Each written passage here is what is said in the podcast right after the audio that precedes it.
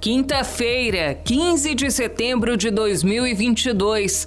Eu sou Evelyn Ferreira e esse é o Giro de Notícias. O mundo nunca esteve tão perto de acabar com a pandemia de Covid-19, que matou milhões de pessoas desde o fim de 2019. A afirmação é do diretor da Organização Mundial da Saúde, Tedros Adhanom.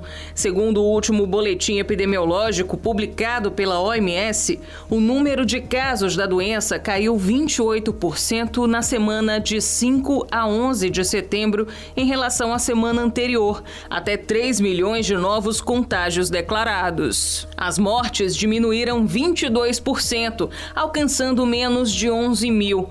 No dia 4 de setembro, a OMS contabilizou mais de 600 milhões de casos oficialmente confirmados, um número muito inferior ao real, assim como o número oficial de óbitos, 6 milhões e 400 mil no mundo.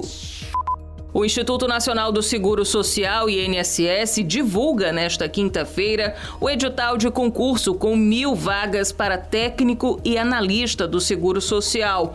O certame será publicado no Diário Oficial da União. A banca do concurso será a Sebrasp, que também vai disponibilizar o edital online. O cargo de técnico do Seguro Social é de nível médio de escolaridade e tem salário de R$ 6.500. Os classificados irão trabalhar trabalhar em agências do INSS. O número de vagas pedidas pelo INSS ao Ministério da Economia foi de 7.575.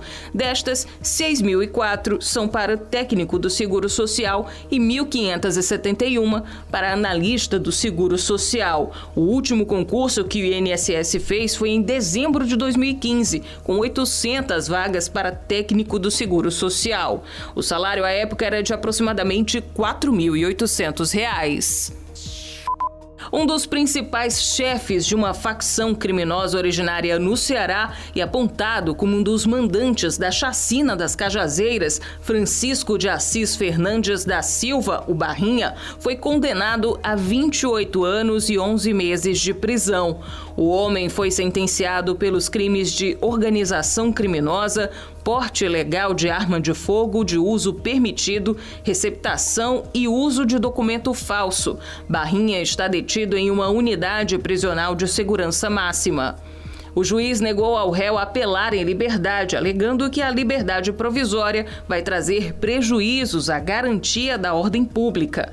Barrinha foi preso em abril de 2019, enquanto levava uma vida luxuosa na cidade do Recife, em Pernambuco.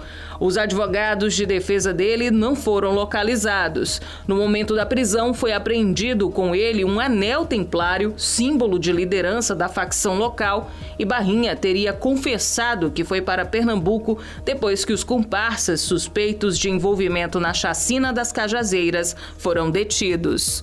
O Giro de Notícias tem produção de Igor Silveira, na sonoplastia Edinho Soares. Essas e outras notícias você confere no gcmais.com.br.